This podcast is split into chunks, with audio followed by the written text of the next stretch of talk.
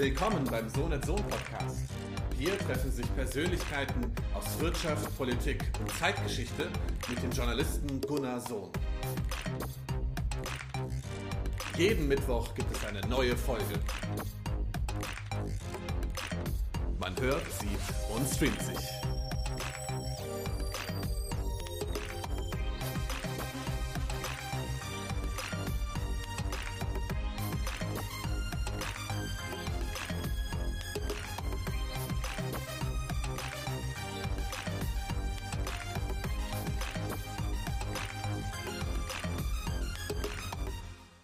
Hallo liebe Liebenden des Internets, ich bin's mal wieder der ich sag mal.com Blogger Gunnar Sohn und wir begrüßen euch wieder zu einer neuen Folge des Studiogesprächs und mir zugeschaltet Dr. Andreas Nauertz, CEO und CTO von Bosch.io. Ähm, äh, das reimt sich eigentlich fast. Ähm, ähm, Andreas, äh, Bosch kennt jeder, aber Bosch.io äh, wahrscheinlich eher nicht. Äh, um was geht's bei euch? Ja, erstmal erstmal Hallo in die Runde. Ähm, danke für die Einladung auch. Ich muss dich leider korrigieren. Ich bin nur der Co-CEO. Wir sind nämlich zwei. Ist ganz wichtig. Nicht, dass meine Kollegin ne, das hier hört und sagt, ich hätte das unterschlagen. Muss ich hier gleich mal. Das ist nämlich eigentlich ganz cool. Wir haben nämlich dieses Co-Leadership-Model. Deswegen bringe ich das auch gleich mal. Das heißt, wir haben zwei CEOs und so, wie es die SAP auch mal hatte. Ne, ähm, wir hoffen, dass es bei uns natürlich gut endet. Ähm, und ich bin der CTO und meine Kollegin ist der, CP, ist der CBO, der Chief Business Officer. Das wollte ich jetzt kurz vorwegnehmen. Ähm, aber deine Frage äh, einzugehen, was macht eigentlich die Bosch.io? Ähm, wenn man sich so die Bosch-Gruppe anguckt, dann gibt es da eine ganze Menge äh, Läden unten drunter unter dem Dach. Und die Bosch.io ist eine davon. Und im Prinzip sind wir eine der, der Softwareeinheiten von Bosch mit dem Auftrag, dem ähm, ja, restlichen Unternehmen zu helfen auf dem Weg zur Digitalisierung, nenne ich das mal, und vor allem das Thema, können wir vielleicht später nochmal drüber reden, das Thema AIoT äh, voranzutreiben, also IoT angereichert mit KI. Wir sind so ungefähr 800 Leute derzeit, wachsen ein bisschen, ähm, vor allem Software-Experten, aber auch Spezialisten, die sich mit ähm, ja, ich sag mal, mit modernen digitalen Geschäftsmodellen auseinandersetzen, haben in Deutschland ähm, drei Standorte, ähm, der größte in Ludwigsburg bei Stuttgart. Dann der, wo man im Sommer besonders gerne ist, in Immenstadt am Bodensee. Ähm, es lohnt sich. Und dann noch in Berlin. Und dann sind wir noch mit einer ganzen Menge Leute in Bulgarien, dort in Sofia und in Asien ähm, unterwegs. Und wenn man sich den Laden ähm, mal so von innen anguckt, dann haben wir zwei große Bereiche eigentlich. Das eine ist so der, ich sag mal, Beratungs- und Project Delivery Bereich, wo wir ja, Kunden rund um die Themen Cloud Computing, IoT, AIoT beraten und gemeinsam mit denen halt Projekte fahren. Und das andere ist der Produktentwicklungsbereich. Ähm, und die wesentlichen Produkte, die wir machen, die fallen so in den Bereich E-Commerce, User Management und dann haben wir noch so ein Full-Blown IoT Software Stack, äh, um Geräte halt an Backend anzubinden, um die Geräte zu managen. Und die zwei Bereiche, das vielleicht zum Abschluss, die spielen auch Hand in Hand. Also das macht Sinn, dass wir diese zwei Bereiche haben, weil wir im Prinzip aus dem Consulting und Project Delivery so ein bisschen lernen, was der Kunde wirklich braucht. Also seine Domäne, ne, das kann bei uns im Bosch-Kontext äh, Mobility sein oder Healthcare. Wir lernen also die Domäne kennen. Wir lernen, was er braucht und dann spiegeln wir das quasi den Produktentwicklungseinheiten, dass die das Richtige entwickeln im Interesse dieses Kunden. Ähm, und deswegen ähm, ist das ein ganz wichtiges Setup. Und was für uns in Summe trotz allem wichtig ist, obwohl wir auch eigene Produkte haben, ist, dass wir ja, wir sind keine Staubsaugerverkäufer, sage ich immer. Ähm, wir versuchen nicht unseren Kobalt oder wie auch immer das Ding dann heißt, ja, irgendwie unseren Kunden aufzudrücken, sondern wir wollen immer erstmal ehrlich beraten. Das heißt, wenn es am Ende so ist, dass wir sagen, unser Produkt passt nicht, ja, dann machen wir es vielleicht auch auf Azure oder AWS. Das ist okay für uns. Ähm, und wenn es passt, dann, dann ist es schön. Und das Schöne an dieser Kompetenzbreite, die wir halt haben, ist, dass wir uns das auch erlauben können, weil wir so eine, so eine Breite an Wissen haben. Wir können auf Azure, wir können auf AWS, wir können auf unser Eigenprodukt, dass wir halt wirklich ehrlich und holistisch beraten können. In den äh, Schilderungen ist ja auch klar, ähm, wie breit ihr auch aufgestellt seid und äh, wie viele Fachleute sich mittlerweile mit dem Thema IoT im Zusammenspiel mit, mit KI beschäftigen. Du hast natürlich auch schon die Anwendungsbereiche ein bisschen angedeutet, von Automotive bis hin zu Herstellung. Es wird ja, sag mal, immer landläufig so in der öffentlichen Diskussion der Eindruck vermittelt, äh, wir sind immer so ein bisschen hinterm Mond. Ähm, auch die Expertenkommission für Forschung und äh, Innovation, EFI, hat jetzt wieder ein Jahresgutachten vorgestellt und dann dargelegt, ja, dass wir in vielen Bereichen mittlerweile rückständig sind, gerade was die KI anbelangt, im Wettbewerb mit äh, China und äh, mit den USA. Wenn man sich dann aber äh, die Ebene anschaut, die du, du reflektierst, also von Maschinenbau über Automotive bis hin zum Thema Healthcare, ähm, bewegt sich doch in Deutschland eigentlich eine ganze Menge.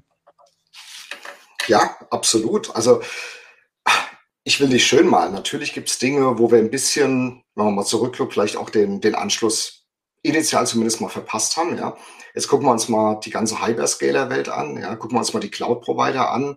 Ähm, klar, die Großen da, die sitzen in USA, die heißen AWS, die heißen Microsoft Azure, die heißen Google Cloud Platform und so weiter.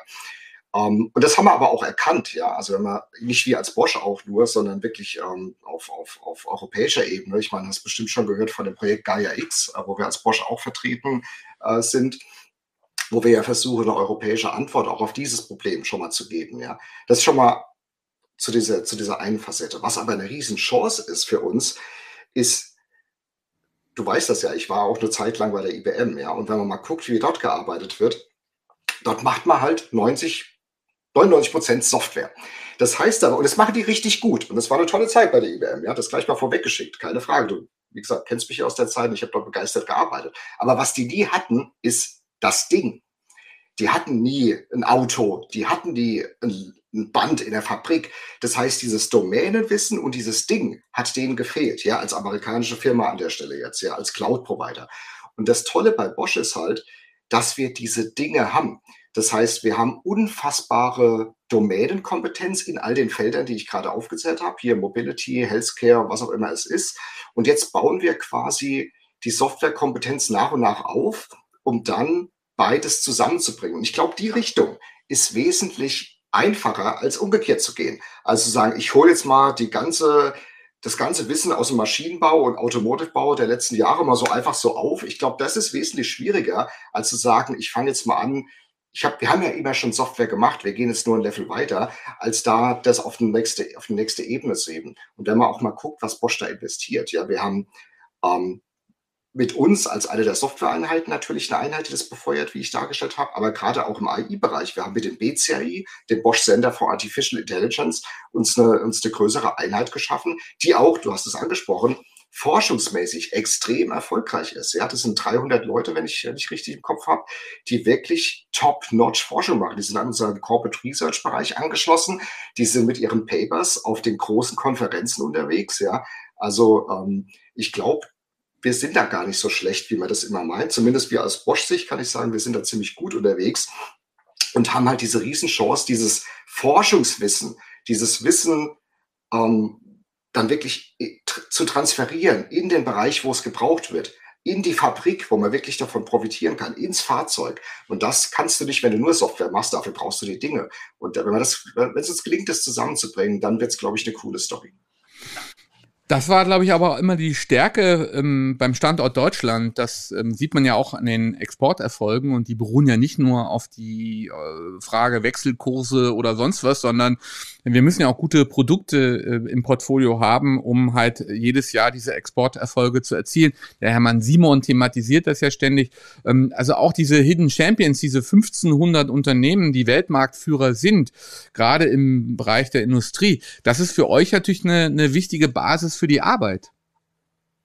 Absolut. Ich meine, das ist für uns auch ein Weg zu skalieren, wenn du mal, wenn du mal guckst, was ich gerade gesagt habe. Ja, ich sag, ähm, wir haben Bosch intern, Fabriken und Fahrzeuge und so weiter und so fort, wo wir das, was wir jetzt softwareseitig machen, was wir zum Teil auch aus unserer Forschung in den Softwarebereich übertragen und dann ins Fahrzeug bringen oder in die Fabrik, das kann man natürlich weitertreiben. Wenn wir erstmal am eigenen Beispiel gelernt haben, was funktioniert, wenn wir gesagt haben, okay, wir haben diese Fabrik jetzt effizienter gemacht, weil wir zum Beispiel Quality Inspection so machen, dass da nicht irgendjemand am Band steht und sich jedes Teil anguckt, sondern da ist ein Roboter mit einer Kamera dran und der schnappt sich jedes Teil und er wurde vorher mit einem Machine Learning Model trainiert und er weiß, ob ein Teil gut ist oder nicht.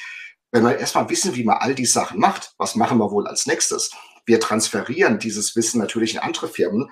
Ähm, das heißt, wir können aus dem eigenen Wissen, das wir gelernt haben, weil wir eigene Probleme gelöst haben, im nächsten Schritt natürlich auch hingehen und anderen Firmen helfen, den gleichen Erfolg zu verbuchen, was für uns natürlich auch ein schönes Geschäft ist, keine Frage. Ja.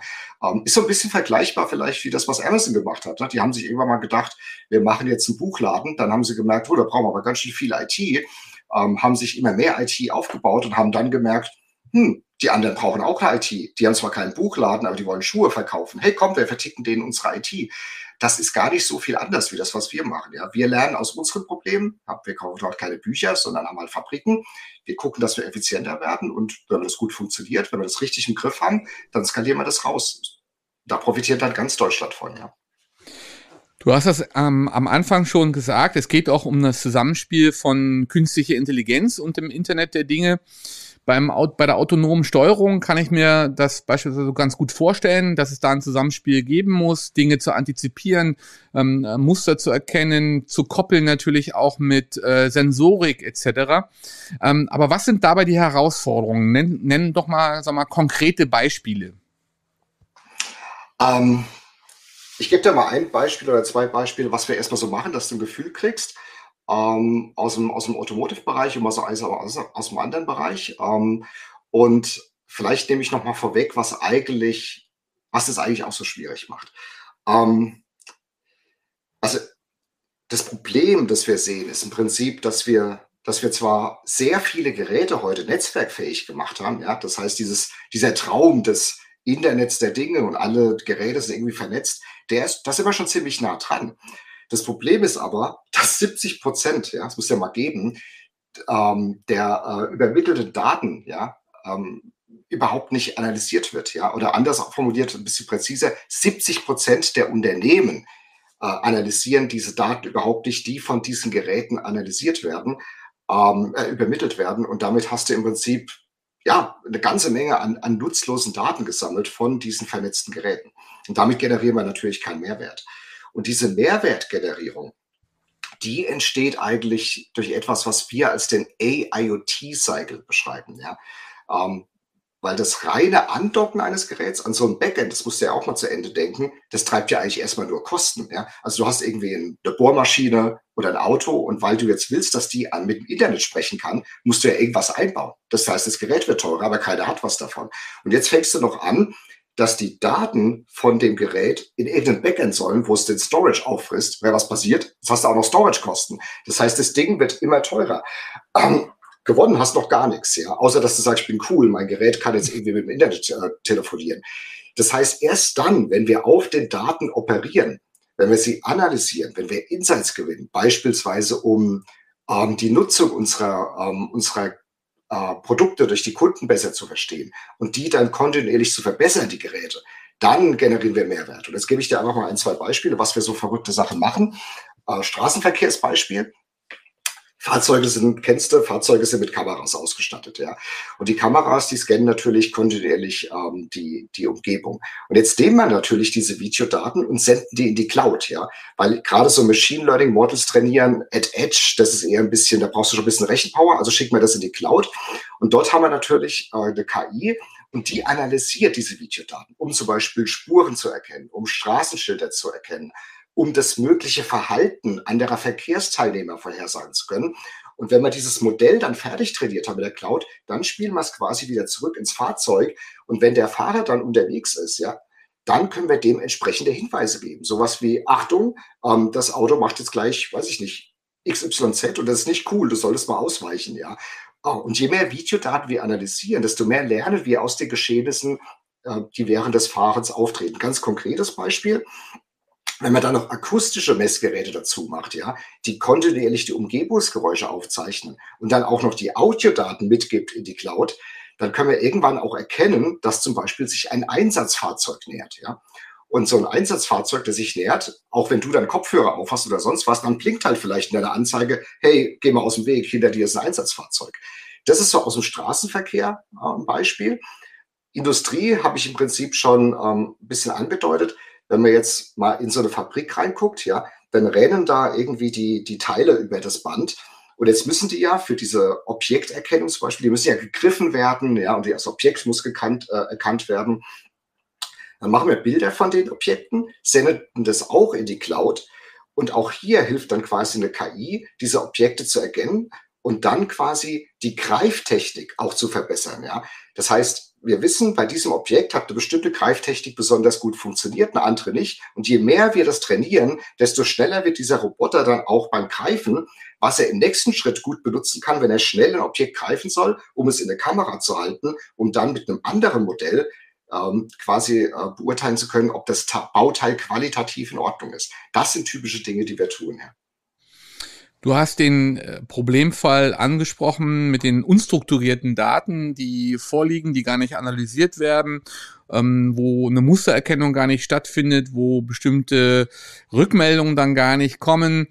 Ähm, gilt das generell, sag mal, für Unternehmen in Deutschland oder gibt es da bestimmte Bereiche, wo ein Aufholbedarf besonders äh, äh hoch ist? Ähm, und welchen Nutzen könnte es stiften, dass ich beispielsweise vielleicht auch remote schneller irgendwelche Hinweise bekomme zum Thema ähm, Wartung oder zum Thema Stillstand oder was auch immer. Also ähm, was wären dann mal, sagen wir, die direkten Vorteile, die man sich dann so als Unternehmenschef äh, dann vorstellt, warum man vielleicht stärker dann eben auch mit den Daten operieren sollte?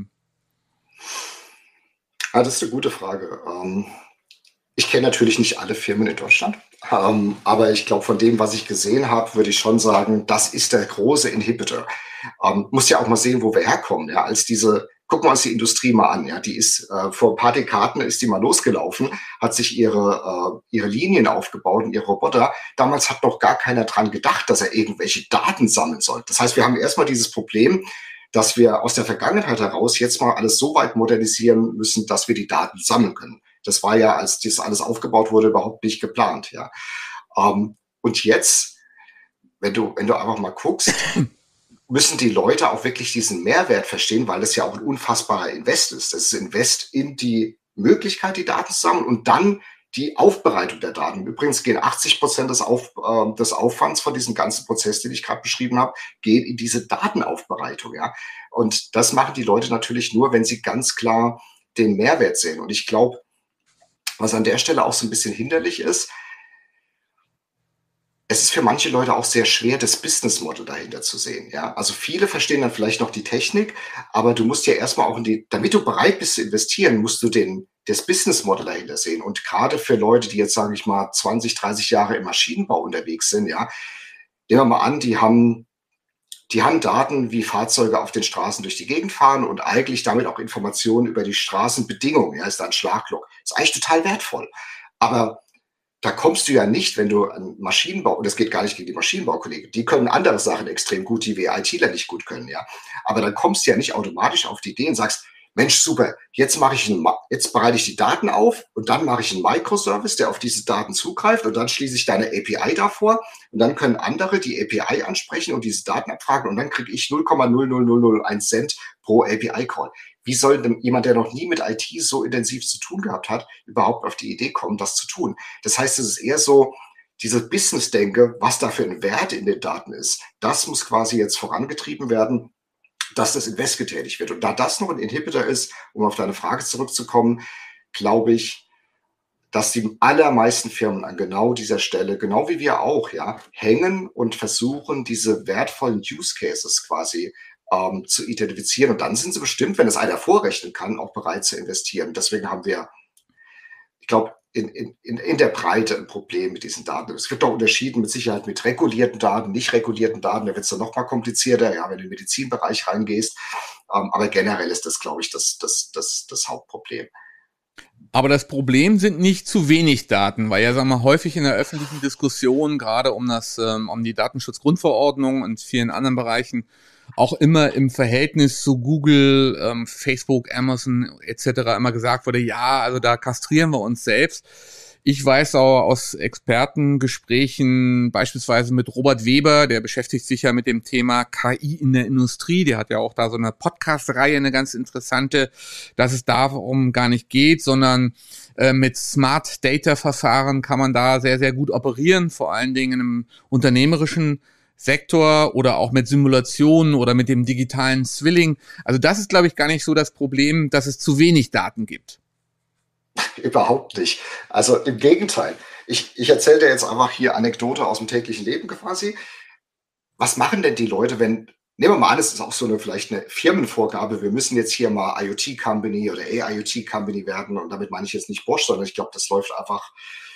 Was dann passiert ist nämlich genau das, was ich vorhin gesagt habe. Hey, es kam die Ansage, wir müssen AIoT-Company werden. Ja, okay, komm, wir machen mal die Geräte, connecten wir mal und dann wir wissen zwar noch nicht, was der Business Case ist, aber wir sammeln einfach mal alles ein. Das ist, was dann passiert. Und aus dem, was, was ich gerade gesagt habe, resultiert im Prinzip das Gegenteil dessen, was man befürchten könnte. Es entstehen bei allen dieser Firmen auf einmal unfassbare Data Lakes, ja, mit unfassbar vielen Daten, die auch überhaupt nicht strukturiert sind, dass man sie wirklich verwenden kann. Und dann danach wird sich Gedanken gemacht und da stehen ja richtige Kosten dahinter, ja, habe ich schon erklärt. Gerät muss connected werden und dieser Data Lake wird ewig groß, ja, kostet auch nochmal was. Und danach, das ist so der Ansatz mancher, in manchen Firmen, danach machen wir uns dann mal Gedanken, was wir damit machen können. Aus meiner Sicht komplett falsch rum. Wenn mich einer fragt, dann würde ich sagen, jetzt machst du erstmal Gedanken, welche Daten haben denn einen bestimmten Wert für welchen Business Case? Und wenn du dann rauskriegst, Ey, ganz ehrlich, wenn ich die Information über die Bohrmaschine hätte, dann wüsste ich viel früher, wann die kaputt geht und dann kann ich die Ersatzbohrmaschine an die Baustelle liefern, bevor die andere kaputt ist. Und ich weiß, dass mein Kunde dafür zahlt. Dann macht es Sinn. Und dann sammle ich aber genau die Daten, um das, was ich im Speicher beleg, ja, ähm, auch möglichst gering zu halten und die Kosten gering zu halten. Dann sammle ich genau die Daten. Ich sammle nicht alles, was geht. Das ist total der Schwachsinn. Aber das ist sehr, sehr viel passiert. Und das führt zu dem Problem, was du gesagt hast. Wir haben ist alles vollgemüllt mit Daten hier. Zum Teil brauchen wir die gar nicht. Ihr beschäftigt euch ja mit äh, Themen auch wie Lieferkettenmanagement oder auch ähm, Parkraumbewirtschaftung. Das wären dann mal zwei aktuelle Beispiele, wo ich sage, da wird es wahrscheinlich zurzeit auch in den Projekten ziemlich äh, intensiv zugehen. Gerade weil wir ja auch äh, jetzt seit einigen Monaten ein Lieferkettenproblem haben, nicht erst seit der Ukraine-Krise, sondern auch davor natürlich durch Corona-bedingte Geschichten, dann Suezkanal und so die Stichworte, die kennst du ja, Überlastung der äh, Containerschiffe und die Häfen, die blockiert sind, etc. Ähm, ja, äh, gibt's halt dann eine verstärkte Nachfrage zum Thema Resilienz, Krisenrobustheit, Lieferkettenmanagement. Was sind so die spannenden Projekte, die gerade auf der Agenda sind?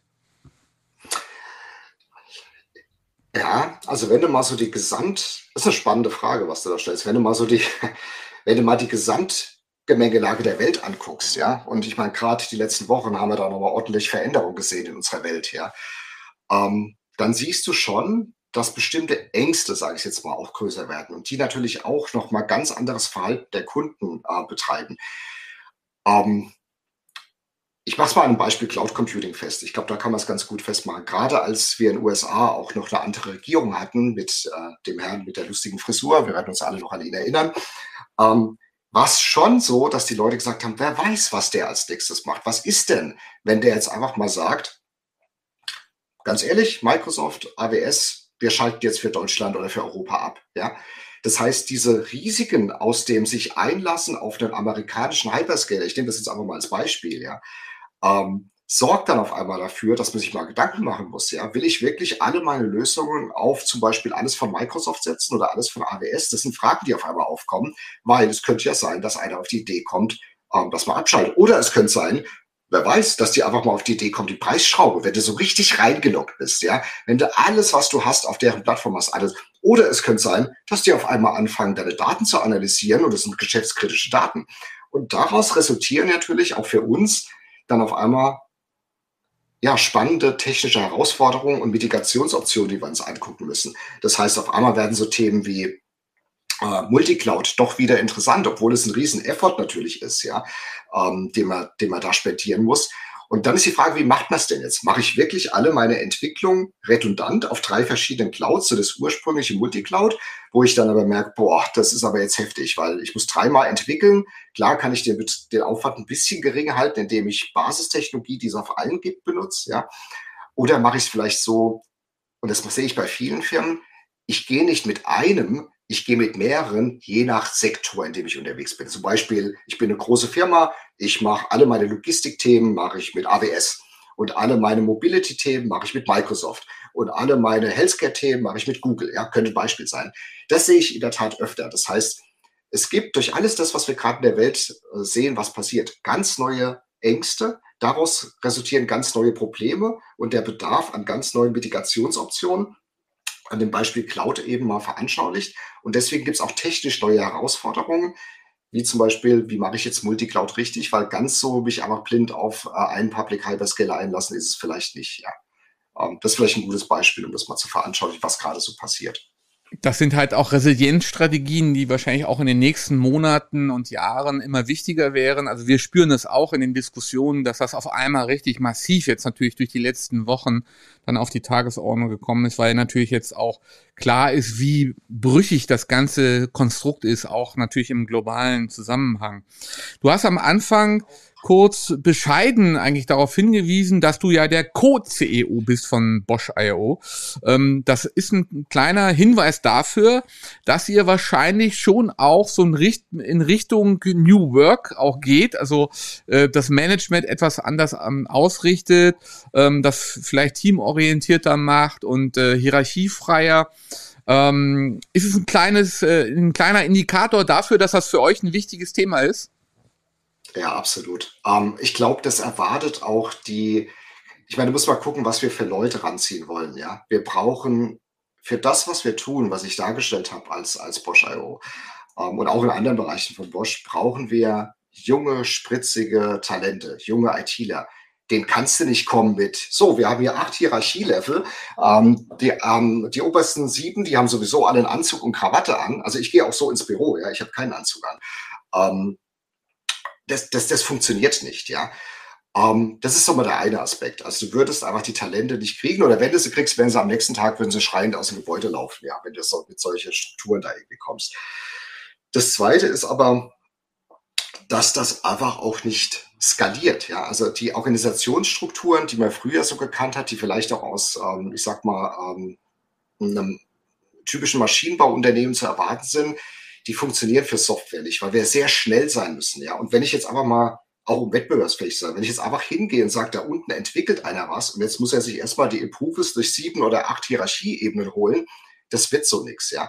Und was wir versuchen, wir folgen sehr stark natürlich allen agilen Konzepten. Das heißt, wir arbeiten sehr stark ähm, in äh, Squad-ähnlichen Strukturen, wo die Teams wirklich sehr autonom arbeiten können, wo nicht der Manager oder noch besser die Manager zum Bottleneck werden, sondern die Teams haben im Prinzip größenmäßig so zehn Leute, haben alle Kompetenzen, die sie brauchen, die agieren im Prinzip wie Mini-Startups, ja, die Ende zu Ende das Problem quasi lösen können. Um, ähm, und das ist im Prinzip, was, was wir verfolgen. Und dabei verfolgen wir eigentlich das Prinzip der Subsidiarität. Ja, das heißt, auch wir als Management versuchen, die Entscheidungen immer dahin zu geben, auf das niedrigste Level, wo sie mit Expertenwissen auch gut getroffen werden kann. Das macht nämlich auch gar keinen Mehrwert, wenn bestimmte Themen auf der Arbeitsebene bis zu mir hochribbeln. Ja, also mal ganz ehrlich, in der Regel weiß es der Experte da unten dann hoffentlich wirklich besser, weil wenn ich es besser weiß, dann haben wir ein ganz anderes Problem. Ja, ähm, also wirklich Sachen nach unten geben, und die Teams da unten enablen mit allem, was sie brauchen, aller Kompetenz, alles an Tooling und so weiter ähm, außenrum, damit sie schnell und effizient arbeiten können und nicht in diesem Hierarchie-Moloch, nenne ich das mal, versumpfen und in Wahnsinn getrieben werden. Du hast die jungen Talente angeschaut, natürlich auch der äh, angesprochen, auch der Kampf um die Talente. Wenn man sich, sag mal, die öffentlichen Diskussionen anschaut, ist es, sag mal, vielen gar nicht bewusst, äh, wie viel Wucht hinter diesem Thema steckt. Also ich habe äh, mit dem Personalchef von Heidelberger Druck darüber gesprochen, der erkennt das. Äh, der spricht von den drei Ds, Dekarbonisierung, Digitalisierung und Demografie. Und er sagt halt, in den nächsten Jahren fehlen uns fünf Millionen ähm, Arbeitskräfte, weil die Boomer in Rente gehen. Aber so richtig angekommen ist das in der Öffentlichkeit nicht. Also insofern setzt ihr da, glaube ich, schon äh, wichtige Ak äh, Akzente, um die Talente zu bekommen. Gunnar, das ist eines, wenn ich es gibt eine ganze Menge Probleme, glaube ich. Jede Firma hat eine ganze Menge Probleme, schon wäre es ja auch langweilig. Ja? Ich muss jeden Tag Probleme lösen, ist klar. Aber wenn du mich fragst, was sind so die Top-Probleme, das wäre mit Sicherheit eins. Talente kriegen. Das ist, wir sind inzwischen, und das ist ein, eigentlich ist es ein gutes Problem, was wir haben. Wir sind sehr, sehr stark gebucht von unseren Kunden. Das heißt, unsere ähm, Beratungs- und Project Delivery Einheiten, die ich am Anfang erwähnt habe, als ich erklärt habe, was die IO so macht, die waren Mitte Januar, das muss ja mal geben, ja, also eigentlich ein totales Luxusproblem, die waren Mitte Januar quasi komplett gebucht bis zum Ende des Jahres. Das heißt aber jetzt auch, wenn jetzt noch weitere Kunden kommen, ja, hm, dann brauchen wir aber auch mehr Leute, um die bedienen zu können. Jetzt ist es ja aber nicht so, dass ich irgendwie montags in die Stadt fahre und mal kurz in der Fußgängerzone gucke, ob da einer rumläuft. Diese Leute sind rar. Software-Talente, Software-Architekten, Data Scientists, Machine Learning-Experten. Die Einstellungsdauer für diese Leute, die hat sich signifikant erhöht und der Wettbewerb und das sich gegenseitige Hochbieten und der Kampf um die und das Abwerben, kaum hast du einen, ist woanders wieder einer weg. Ja, es passiert halt, es passiert allen Firmen. Das ist richtig brutal und wir müssen aus genau dem Grund, wir müssen alles geben, um denen attraktive Arbeitsumgebung zu, zu bieten. Das heißt, modernes Tooling, modernes Equipment, modernes Gebäude. Wir haben jetzt im September ähm, letztes Jahr leider mitten in Corona unser neues Gebäude auch äh, in, in Betrieb genommen in Ludwigsburg, so wie man es sich halt vorstellt. Ja, extrem modern. Alles, was, die, was der ITler braucht, ist da. Das heißt, eine Kaffeemaschine, ein Tischkicker und genau dieses Zeug, ja, ähm, was früher vielleicht nicht so wichtig war. Ohne das brauchst du gar nicht mehr auflaufen bei den Leuten. Ja, jetzt haben wir auch eine Tischtennisplatte endlich unten. Bei dem Tischkicker bin ich ziemlich schlecht, aber in der Tischtennisplatte kann ich mithalten. Ähm, ich bin in beiden ja. gut. Ja, bist eingeladen. können, wir, können wir mal testen. Ähm, aber ja, also wieder kurz zur Ernsthaftigkeit. Das ist unheimlich wichtig. Also die Umgebung, dazu gehört aber auch die Organisationsstruktur. Und das muss natürlich auch vom obersten Management auch vorgelebt werden. Ja, ich, ich würde da, ich würde mir da auch komisch vorkommen, wenn ich im Anzug rumlaufen würde. Wir brauchen dieses, diesen Vibe da drin und diese Lockerheit und diese Nahbarkeit und diese flache Hierarchie. Das ist für uns ganz wichtig, um diese Leute überhaupt zu kriegen und zu halten. Was muss ein Talent tun, um zu euch zu kommen? Wenn ich einstelle, dann ist mir das Aller, Allerwichtigste ist Passion. Weißt du, ich glaube, Wissen in der IT ist brutal vergänglich. Was du heute weißt, ist in drei Jahren outdated. Ja? Ähm, lernen können die meisten. Das heißt, wenn mir jemand nachweisen kann, dass er Informatik studiert hat und dass er in der prinzipiell quasi so der, der, der Hauptstudiengang, ja, es kann auch ein Mathematiker oder ein Physiker sein, ähm, und dass er dass er prinzipiell in der Lage ist, das thematisch zu umreißen und in den Griff zu gehen, ist das schon mal ziemlich gut. Dann glaube ich, ob er jetzt äh, die ganze Zeit in Go programmiert hat und demnächst in was anderem, das kriegt er dann hin, diesen Transfer. Aber was die Person ausmacht, ist Passion, Motivation, Energie. Ich muss spüren in so einem Bewerbungsgespräch, der will das. Der hat wirklich Bock darauf und das ist nämlich die Grundlage dann für wirklich gute Arbeit. Dass die was anderes thematisch lernen können, das steht außer Frage diese, diese Energie, die muss wirklich spürbar sein. Ansonsten muss er sich mit unserer Kultur identifizieren. Ähm, das heißt, wenn das aus irgendwelchen Gründen jemand ist, ähm, der doch gerne im Anzug arbeitet oder doch gerne in sieben Hierarchien unterwegs ist, das gibt's alles, ja, dann ist es okay für uns, dann passt es halt nicht zusammen. Ich finde auch immer das ganz falsch zu sagen, der Bewerber, ja. Es ist ein gegenseitiges Bewerben. Wir bewerben uns beim Bewerber und der Bewerber bewirbt sich bei uns. Am Ende treffen beide Seiten eine Entscheidung, ob es zusammenpasst, ja. Und genauso wie der Bewerber sagen kann, nee, Freunde, passt für mich nicht, der Tischkicker ist mir nicht gut genug, ähm, können, können wir halt sagen, es passt nicht. Und ein kultureller Grund kann es auch sein. Das heißt, er muss auch zu unserer Kultur passen und optimalerweise interessiert er sich auch für unsere Themen. Schon wird das nämlich nichts, ja, wenn er sagt, also ganz ehrlich, Automotive, Healthcare und wobei der Bosch ist so breit. Also es wird schon ziemlich schwer zu sagen, da ist nichts dabei, was nicht passt. Ähm, aber es sollte halt ein paar Themen geben, die ihn auch wirklich interessieren, an denen wir dran sind. Und wenn kulturell, thematisch alles passt, ähm, die, die, die, fachliche Ausbildung passt und dann noch dieser, dieses Feuer da ist, diese ich will und ich kann hier, hier was reißen mit euch, ähm, dann ist das eine Top-Kandidatin oder ein Top-Kandidat. Ja. Ähm, du bist im Social Web vor allen Dingen aktiv auf LinkedIn, ne? Oder? Twitter und LinkedIn ist so das, wo ich am meisten unterwegs bin. Ähm, ja, mal mehr, mal weniger. Ja, doch. Genau, da findet man dich. Ja, alles weitere, ähm, ja, wird man sehen. Ihr habt spannende Themen auf der Tagesordnung. Viel Erfolg für eure Arbeit und vielen Dank fürs Gespräch. Ich danke dir. Danke für die Einladung.